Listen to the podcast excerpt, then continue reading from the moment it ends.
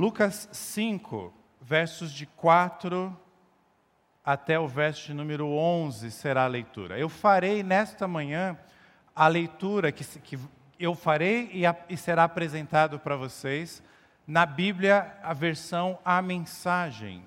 É uma Bíblia parafraseada que traz para a linguagem de hoje a, o texto original. Em algumas porções bíblicas, usar uma Bíblia, uma versão parafraseada se torna um problema. Nesse, nessa porção não, nesse trecho não. E eu tenho um motivo para usar esta versão bíblica para nós olharmos para o texto sobre esta ótica. Lucas 5, de 4 a 11, começa dizendo assim: Quando acabou de falar, disse a Simão: Vá para as águas profundas e lance a rede. Simão respondeu: Senhor, nós pescamos a noite inteira e não pegamos nenhum peixinho. Mas, se o Senhor está mandando, vou lançar a rede. Dito e feito, eles pegaram tantos peixes que faltou pouco para arrebentar a rede. Foi preciso pedir ajuda aos companheiros do outro barco. Ainda assim, os dois barcos ficaram tão abarrotados de peixes que quase afundaram. Assim que presenciou aquilo, Simão Pedro ajoelhou-se diante de Jesus e pediu: Senhor, afaste-se de mim, sou um pecador e o Senhor é santo demais para mim. Deixe-me sozinho. Quando foram conferir a quantidade de peixes, Simão e todos os outros que estavam com ele ficaram boquiabertos. Tiago e João, filhos de Zebedeu, companheiros de trabalho de Simão tiveram a mesma reação. Então, Jesus disse a Simão: Não há o que temer, de agora em diante você vai pescar pessoas. Eles empurraram os barcos até a praia, largaram ali as redes e tudo mais e o acompanharam. Vamos orar mais uma vez. Senhor, obrigado por este momento de adoração, de louvor.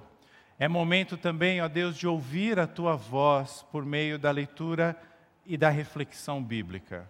Por isso eu peço a Deus que o Senhor abra os meus ouvidos e os ouvidos dos meus irmãos, para nós entendermos, compreendermos o que o Senhor deseja nos mostrar nesta manhã. Assim eu oro, assim nós oramos, em nome de Jesus. Amém. Amém. A quarta-feira passada, o Corinthians entrou em campo para tentar prosseguir numa competição brasileira que se chama Copa do Brasil. A situação não era simples. O time já havia perdido, precisava fazer pelo menos três gols. E antes do jogo, entrevistaram um dos jogadores, o nome dele é Fábio Santos, e perguntaram para ele: por que, que nós devemos acreditar em uma vitória do Corinthians? A pergunta do repórter é porque o Corinthians já havia perdido para o Atlético Goianiense, o adversário daquela noite, dois jogos na, na última semana. Ele respondeu o seguinte: porque aqui é Corinthians. Porque aqui é Corinthians. Essa foi a resposta dele. O Casão, aquele comentarista, ex-jogador, Casa Grande, ele comentando essa declaração, e o, o Casão fala algumas besteiras, mas nesse ponto eu concordei com ele. Ele disse assim: esse é o problema do Corinthians atual. Ele acha que só o peso da camisa será suficiente para ele ganhar um jogo, para ele avançar num campeonato. Não, o Casão falava. Tem que entrar em campo, tem que suar a camisa, senão vai perder. Muitos de nós encaramos a santidade exatamente da mesma forma. Ah, eu já sou discípulo, eu fui eleito antes da fundação do mundo, então é só eu entrar no campo da vida e tudo será resolvido. Será? Será mesmo? Nós precisamos entender melhor a nossa realidade de santos e pecadores, e as implicações desta realidade para o nosso dia a dia. Se eu perguntasse para você, o que você espera de Deus? Qual seria a sua resposta? Quando nós olhamos para o texto bíblico, quando nos versos 4 e seguinte ele fala: vá para Jesus fala: vá para as águas profundas e lance a rede. Nós temos a resposta de Simão Pedro. Ele fala: Senhor, nós pescamos a noite inteira e não pegamos nem um peixinho. Repito minha pergunta: o que você espera de Deus? Normalmente, nós temos um plano. Eu tenho um planejamento para minha saúde física, eu tenho um planejamento para minha saúde financeira, eu tenho um planejamento para minha família, qual, seja qual for a minha idade, eu já planejo o que eu quero, qual, a, o, qual será o ponto B que eu vou chegar, eu tenho um planejamento para minha carreira, eu vou estudar, eu vou empreender, ou vou estar no mercado de trabalho, eu tenho um projeto ou um planejamento até político para o Brasil, dentro daquela linha que eu entendo que é ideal. Eu tenho um projeto dentro da minha visão do que é o melhor para a igreja também. O problema é quando o nosso relacionamento com Deus se limita apenas a: olha, Senhor, este é o plano agora o Senhor vem e abençoa os meus planos. Nosso problema é quando a nossa relação com Deus se limita a isso. E Pedro parece ter essa característica não só nessa passagem, mas em outras passagens que nós analisamos as suas reações. O problema é que as coisas com Jesus não funcionam desta forma. Aconteceu nesse episódio com Pedro e acontece nas nossas vidas. Muitas vezes, as orientações de Jesus, elas não estão dentro do que nós esperamos. Muitas vezes, Jesus nos surpreende. E quando isso acontece, exige de mim e de você fé, confiança espera, paciência. A cena é um profissional carpinteiro. Em alto mar, o texto diz que eles estavam em águas profundas, orientando especialistas em pesca. Falando: olha, peraí, peraí, faça isso, lança a rede ali, vai dar tudo certo. A cena, a cena é essa, eles já tinham passado. O texto fala a noite toda, nós podemos imaginar oito, dez, doze horas em alto mar e nenhum peixinho haviam pegado.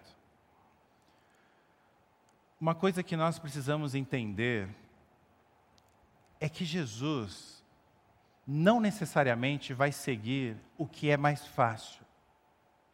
Nós precisamos entender que Jesus não necessariamente vai seguir o que as pessoas querem, o que nós desejamos, não. Jesus vai seguir o que ele sabe, e ele sabe que é o melhor para mim, para você, para as pessoas. Ainda que isso pareça ilógico. Ah, eu sou um especialista nessa área, Senhor. Eu já fiz todo o projeto, todo o planejamento. Era só o Senhor ter abençoado nas horas aí que eu já estava executando o meu projeto. O Senhor não entende disso aqui como eu entendo, Senhor. Muitas vezes parece lógico o que Jesus está nos pedindo. Aqui surge uma pergunta para mim e para você. O que Deus está fazendo em sua vida hoje? Que se você fosse Deus, você faria diferente? Ah, se eu fosse Deus, esse 2020 aqui, isso aqui, isso aqui aconteceu na minha vida, eu não ia fazer não, eu ia fazer de outra forma. Quem garante para você que você estaria melhor? Eu quero chamar sua atenção que normalmente, na vida do discípulo, as maiores bênçãos de Deus, elas estão escondidas em circunstâncias que nós não entendemos. Então, fique atento, porque ninguém sobre a face da terra deseja uma pandemia. Ninguém, com seu juízo em perfeito estado, vai desejar que os seus negócios vão mal em um período da sua vida. Ninguém deseja uma noite de pesca ruim, mas Deus usa, guarde isso, Deus usa essas circunstâncias para transformar as nossas vidas. No episódio bíblico aqui, Jesus está transformando aqueles pecadores em homens santos. E Pedro entendeu. Pedro entre, entre, entendeu que, que algo especial estava acontecendo. Por isso que ele diz na sequência, vai aparecer aí para você. Mas, se o Senhor está mandando, vou lançar a rede.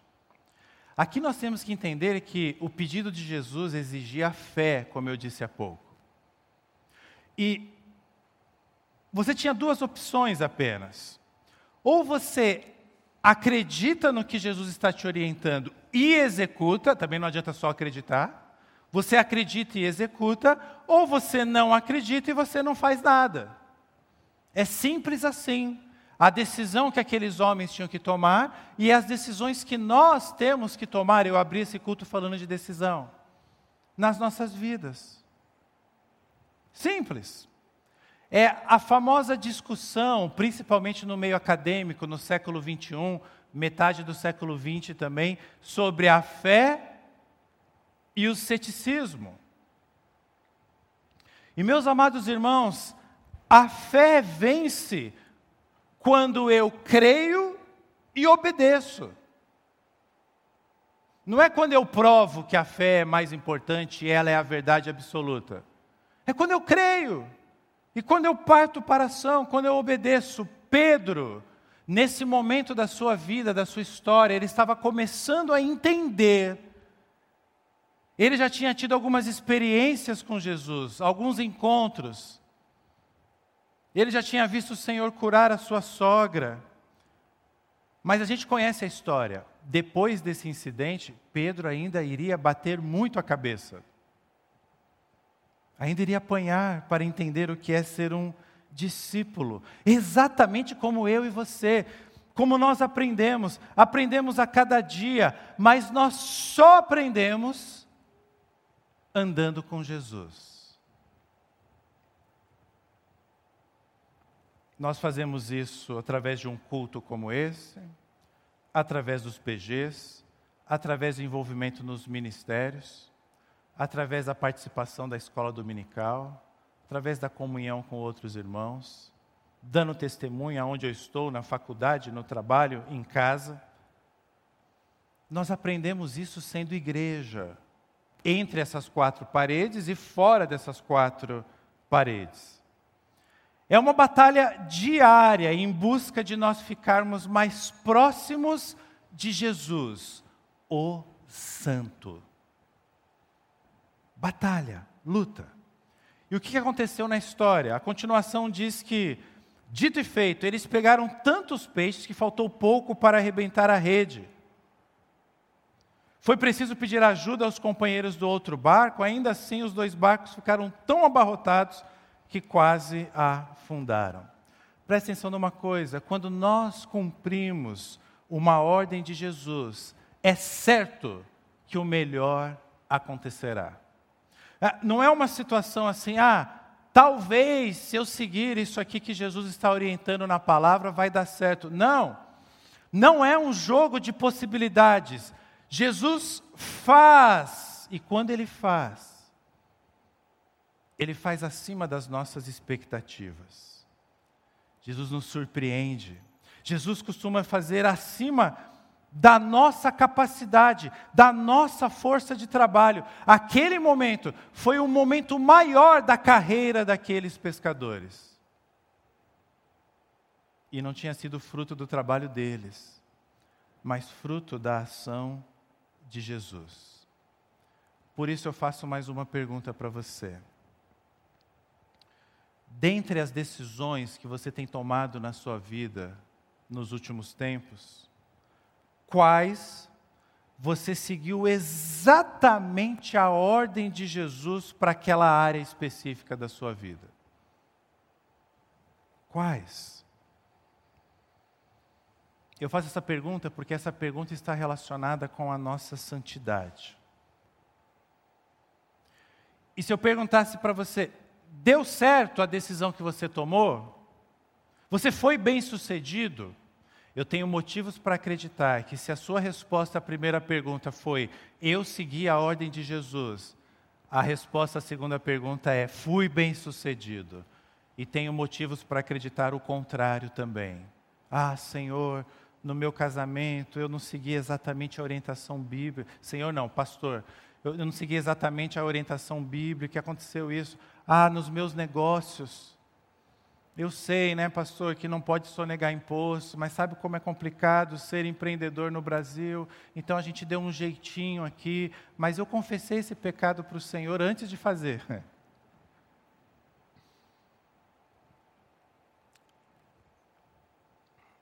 Pedro seguiu a ordem de Jesus.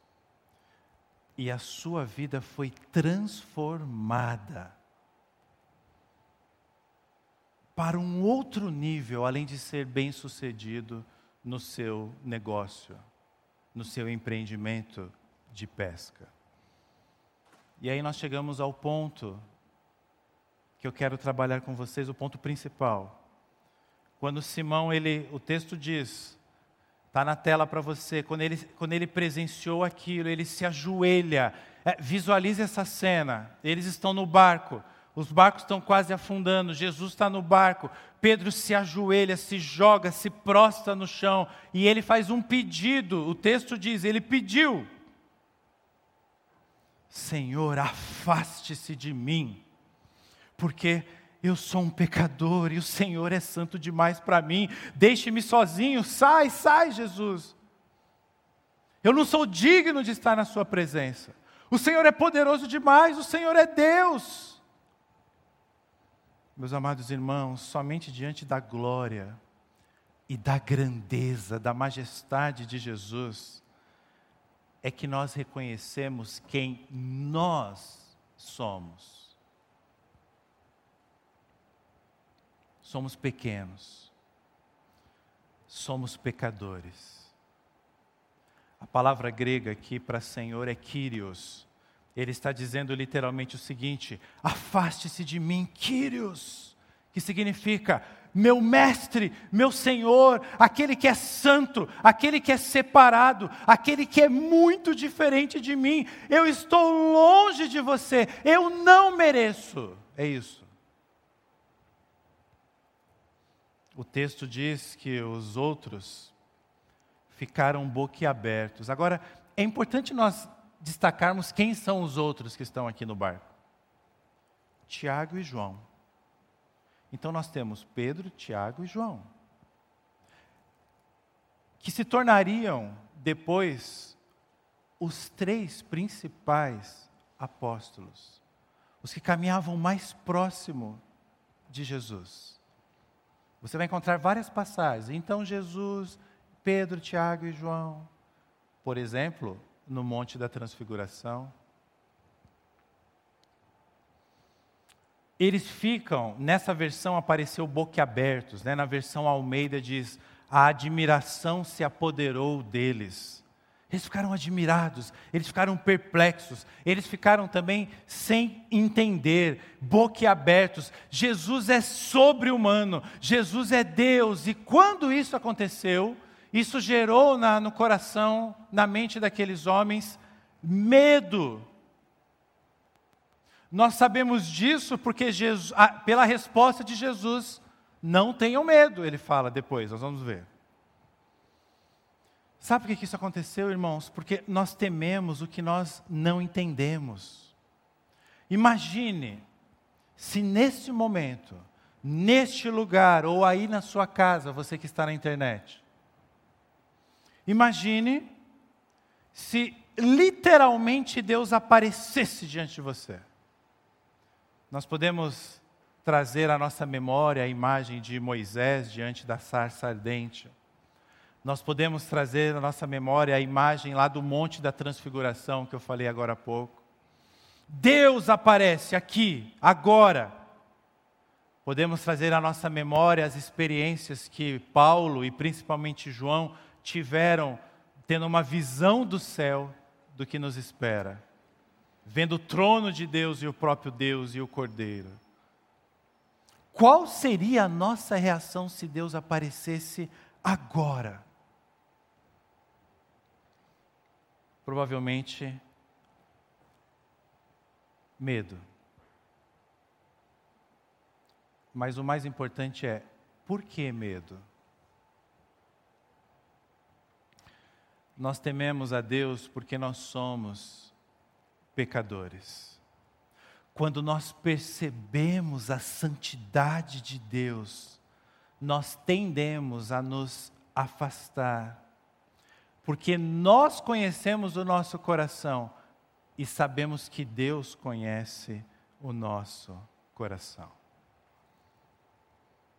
Somente diante de Deus que nós reconhecemos de fato que nós somos imperfeitos. Diante de homens, a gente pode até disfarçar, a gente pode tentar parecer que nós somos melhores, que nós somos santos, mas frente a frente com Jesus, isto não funciona. E Pedro descobriu isso naquele barco. Como Pedro, resta a mim e a você nos prostrarmos aos pés de Jesus e pedirmos misericórdia, porque Ele conhece o nosso coração. Na presença do Deus Santo, o homem pecador treme. Ah, pastor, mas nem sempre é assim. Ah, pastor, esse negócio de pecado aí, santidade. Eu lembro dos meus avós falando disso. Hoje em dia não se fala tanto. Sabe por quê? Porque muitas vezes nós não entendemos ou não nos lembramos, ou seja, nos esquecemos da nossa condição. J.C. Riley, um grande teólogo do passado, ele costumava dizer o seguinte: perspectivas erradas sobre uma doença trarão consigo perspectivas erradas sobre a cura. Não, não, ele não está falando de pandemia, cloroquina, nada disso. Ele está falando da nossa vida espiritual. Perspectivas erradas sobre uma doença trarão consigo perspectivas erradas sobre a cura. Por isso a gente precisa enxergar qual é a nossa realidade espiritual. Eu vou citar alguns textos bíblicos aqui, eles aparecerão na tela, mas o nosso foco continua sendo o texto de Lucas 5. É só para nós relembrarmos ou aprendermos. A nossa situação, primeira, é que nós nascemos pecadores. Salmo 51, 5. Sei que sou pecador desde que nasci, sim, desde que me concebeu minha mãe. Eu tenho um filho que vai completar seis e um filho de dois. Eu não precisei ensinar para nenhum dos dois as coisas erradas. O que eu tenho que ensinar todo dia, toda hora, são as coisas certas. Como você explica isso, pastor? Eu não preciso explicar, a palavra de Deus explica. Todos nós nascemos pecadores. Já vem de fábrica. Você não precisa fazer força, é natural. Agora, mas pastor, são todos mesmo? Porque, pastor, eu olho assim para o reverendo Gustavo, ele é um homem santo. Olha o reverendo Cláudio, como. Não, não, ele é menos pecador que eu, não é possível. Né? Porque o senhor não toca piano, ele toca. O senhor não canta, ele canta. E ainda prega e é pastor. Não. Olha a nossa situação. A Bíblia diz que não há exceção. Romanos 3, de 10 a 11 diz: Presta atenção nessa versão bíblica aí que está aparecendo para você. Não há ninguém vivendo como deve, nenhum sequer. Ninguém entende, ninguém presta atenção em Deus. Todos eles erraram o caminho, todos estão vagueando sem rumo, ninguém está vivendo da maneira correta, e não creio que há quem o consiga. Nossa situação é essa, nós nascemos pecadores, não há, não há exceção, e não há solução em nós mesmos. A nossa situação espiritual não é uma situação espiritual de doença, ah, é, é, vamos pregar o Evangelho para aquelas pessoas que estão doentes espiritualmente. A Bíblia não fala que nós somos doentes espirituais. A situação é de morte, como diz Romanos 5,12. Portanto, da mesma forma como o pecado entrou no mundo por um homem e pelo pecado a morte, assim também a morte veio a todos os homens, porque todos pecaram. estamos mortos. O pecado faz isso com a gente. Por isso que nós morremos. Por isso que você envelhece. Se não tivesse pecado, não haveria morte. E por isso que Deus chama a restauração, a redenção em Cristo Jesus de salvação, de nova vida. Por isso que ele promete vida eterna, porque nós estamos condenados à morte eterna, mas ele vem e muda a nossa história. Por isso, a solução, como por exemplo, 1 João 1, 8 e 10 nos apresenta. Se alimentarmos, ou melhor, se afirmarmos que somos livres do pecado, estaremos apenas enganando a nós mesmos. Ah, não tem pecado. Você está enganando a si mesmo. Uma declaração dessas é um erro absurdo, mas se admitirmos nossos pecados, olha aí a solução, e os confessarmos, Ele, o próprio Cristo, Deus, não vai deixar de nos atender, porque Ele é fiel a si mesmo, Ele é fiel à promessa que Ele fez. Ele perdoará os nossos pecados e nos purificará de todo erro. Preste atenção nas expressões, ele perdoa, Ele purifica. Deus está nos tornando santos. Perceba que eu usei um gerúndio, tornando. Porque o que eu quero expressar para você é que é um processo. Que a cada dia você se torna mais santo e mais santo. E de forma plena, só quando ele voltar. Mas isso é maravilhoso. Mas ao mesmo tempo, e aqui está o dilema do discípulo de Jesus na era da eternidade que nós vivemos, que nós nascemos, ao mesmo tempo que ele está nos tornando santo, nós ainda somos pecadores, santos e pecadores. Toda a Escritura nos mostra isso, desde os erros de Adão e Eva, passando pelo assassino Caim, passando pela depravada geração de Noé, passando pelo mentiroso Abraão, que gostava de dar um jeitinho, um jeitinho brasileiro ali, sua esposa rindo de Deus, passando por pelos erros de Jacó, que colocou decisões e afetos de forma desequilibrada, passando pelos irmãos de José com seu ciúme, com a sua inveja e tudo que fizeram, passando pelo povo de Israel que se tornou um povo idólatra, um povo resmungão, murmurador, um povo que se afastou do seu Deus, passando pelos juízes maus que este mesmo povo teve, passando por homens como Sansão, pecador, traiu seu povo, seu chamado, passando pelo rei Saul, pecador, vaidoso, passando por Davi, pecador, adúltero. Pecadores como você e eu.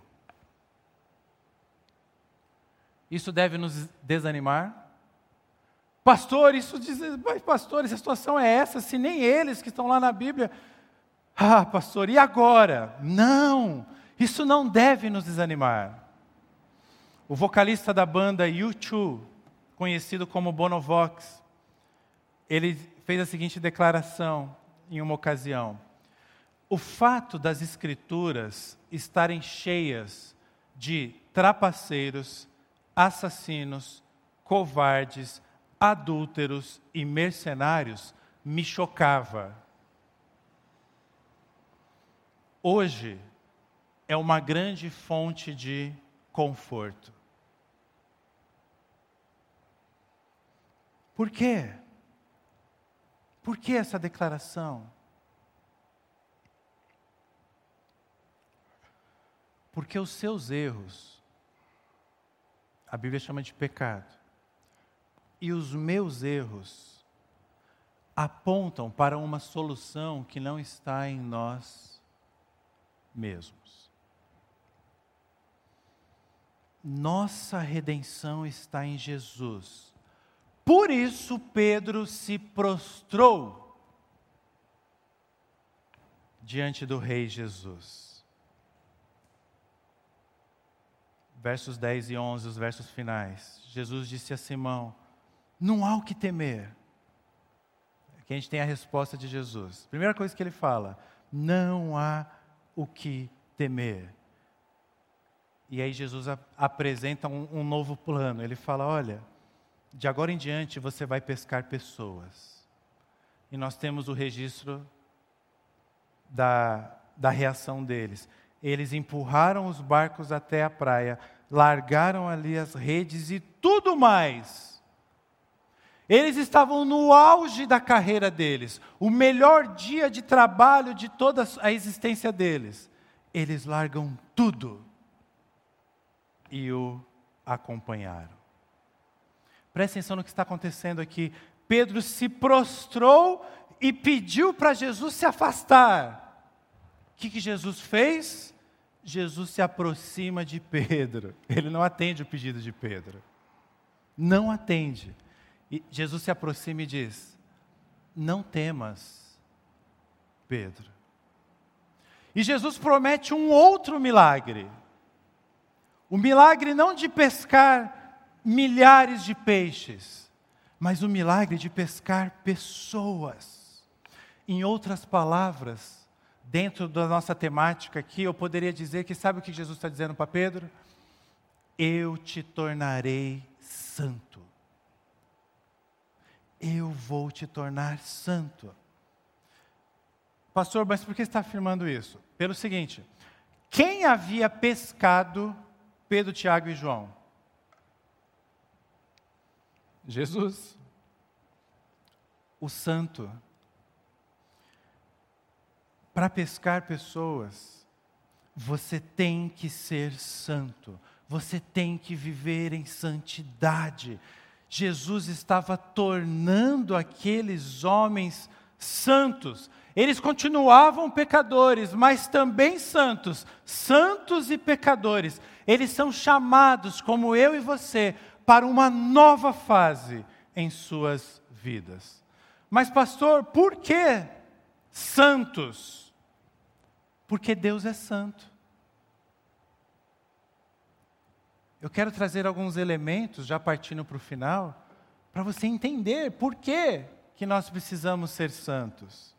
Nós, a palavra de Deus diz que nós fomos criados à imagem e à semelhança de Deus. O desejo de Deus é que nós sejamos santos. Na verdade, nós não deveríamos sermos, ser santos e pecadores. Deus nos criou apenas para sermos santos. Mas nós estragamos tudo. E olha que coisa fantástica. O próprio apóstolo Pedro, alguns anos depois, ele explica isso que eu estou falando para vocês. Quando ele escreve a sua primeira carta, vai aparecer aí para você, ainda no primeiro capítulo, versos 15 e 16. Eu quero que você leia junto comigo essa, esse trecho, lembrando que quem está falando, quem está escrevendo, é a mesma pessoa que se prostrou diante de Jesus na pesca maravilhosa. Ele diz: Agora, porém, sejam santos em tudo que fizerem, como é santo aquele que os chamou, pois as Escrituras dizem: Sejam santos, porque eu sou santo. Aonde que diz isso? Depois você olha em casa Levíticos, capítulo de número 11. O que está acontecendo aqui é que Pedro entendeu que o seu chamado envolvia santidade. E eu chamo sua atenção porque eu vou dizer agora, é o momento principal. Se você guardar somente o que eu vou falar agora, de toda essa reflexão é o que mais importa. O mesmo homem que mandou, entre aspas, Jesus se afastar dele, porque ele era um pecador, agora ele nos ensina uma grande lição. Respondendo a nossa pergunta: por que ser santo? Porque Deus é santo. Ok, pastor, o senhor já falou isso, mas eu preciso entender melhor. Ok, Deus te chamou para ser santo. Por isso, entendendo o chamado de Deus para a minha vida, eu vou buscar ser santo, eu vou me adequar a um Deus que é santo, eu vivo uma nova realidade, uma realidade que é diferente da minha, uma realidade diferente do que eu estou acostumado a viver. Deixa eu te dar um exemplo, uma ilustração que eu pensei. Imagina que você foi chamado para ser um policial. Só que o seu passado, no seu passado, você havia sido um bandido. Você foi um fora da lei. Mas alguém te tornou policial. E aí você vai pensar assim: puxa vida, eu tive essa oportunidade de mudança de vida. Então, eu não vou permitir que as minhas atitudes, que os meus pensamentos dentro da polícia continuem sendo baseados no meu passado e no que eu estava acostumado a fazer antes. Não faz sentido. Olha a graça que eu tive, era para eu estar preso. Agora eu estou do outro lado, eu sou policial.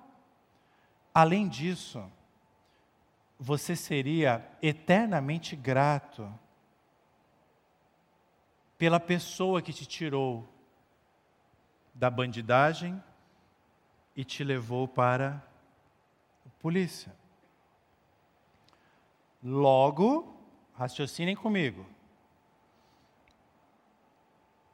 Agir em conformidade com a oportunidade de mudança que eu tive na vida, faria todo sentido. Eu tive uma graça, e eu estou usando esse termo propositalmente. Eu tive uma graça, eu era um bandido, agora eu sou um policial, mas eu não posso mais viver como bandido, isso não faz sentido. Eu sou grato a essa transformação. Tem um aspecto a mais aqui. Isso me torna um policial mais misericordioso com os bandidos. Procurando dar a eles a mesma oportunidade que eu tive. Entendeu por que, Deus nos chama para sermos santos? Não é uma obrigação é o resultado do reconhecimento do que Deus fez por nós. Mas, pastor, eu tenho muita dificuldade nisso. Sim, a Bíblia fala disso. Eu vou apresentar mais uns textos para vocês, mas eu já estou concluindo. Não se assustem, tá? Por causa do pecado, ser santo não é algo natural. Exige um grande esforço da nossa parte. Hebreus 12, 14, que vai aparecer aí esforcem-se para viver em paz com todos e para serem santos, porque sem santidade ninguém verá o Senhor. Uau! Mas calma. Deus nos ajuda. Como diz Paulo em 1 Coríntios 10, 13: Não sobreveio a vocês tentação que não fosse comum aos homens. E Deus é fiel. O que, que ele faz? Ele não permitirá que vocês sejam tentados além do que vocês possam suportar. Mas, quando forem tentados, Ele mesmo lhes providenciará um escape para que o possam suportar. Foi o que aconteceu com Pedro. Ele continuou sendo um pecador. Ele continuou tendo uns problemas. Depois dessa, dessa situação aí, Jesus chamou ele para andar sobre as águas, ele vacilou na sua fé, afundou. Pior ainda, depois ele nega Jesus ele se mostra sem paciência e arranca a orelha de um soldado que queria prender Jesus. Esse é o Pedro. Mesmo depois dessa experiência, ele continua pecador, assim como nós, assim como eu e você. Mas ele passou a ser santificado por Jesus. Sabe por que, que nós somos santos? Porque o Pai nos vê através do Filho. Sabe um prisma, um prisma, aquele, normalmente é um triângulo, né, que reflete a luz. Quando Jesus olha, ou melhor, quando Deus o Pai olha para nós, pecadores, o prisma de Jesus Cristo entra no meio. E, e Deus ele olha o Marcelo sob a perspectiva do que Jesus fez por mim, do santo Jesus Cristo. Por isso que, mesmo em pecado, você é um santo.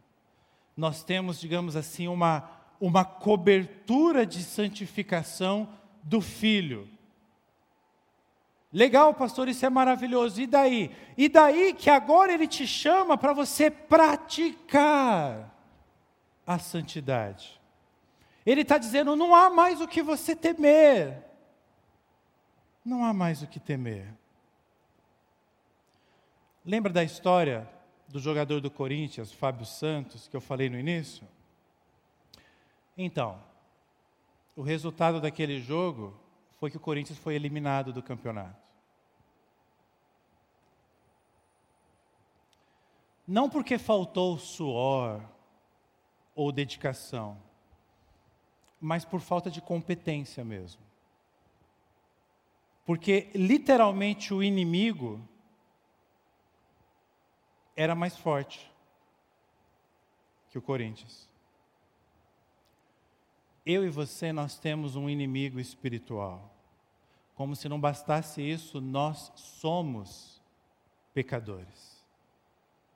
Por isso, a minha exortação para mim e para você nesta manhã é: treine dedique-se, se aproxime do seu Senhor, busque e viva em santidade, porque Deus é santo e Ele não chama todo ser humano. Presta atenção nisso. Ele não chama todo ser humano, mas ele resolveu chamar você. Ele livrou você dos seus pecados. Ele fez isso para que você viva de forma santa, como Ele é santo. O que, que nós concluímos então? Você está sendo transformado dia a dia em santo pelo Senhor. Seja você mesmo, seja você mesma, reconheça quem você é. Eu sou santo e pecador.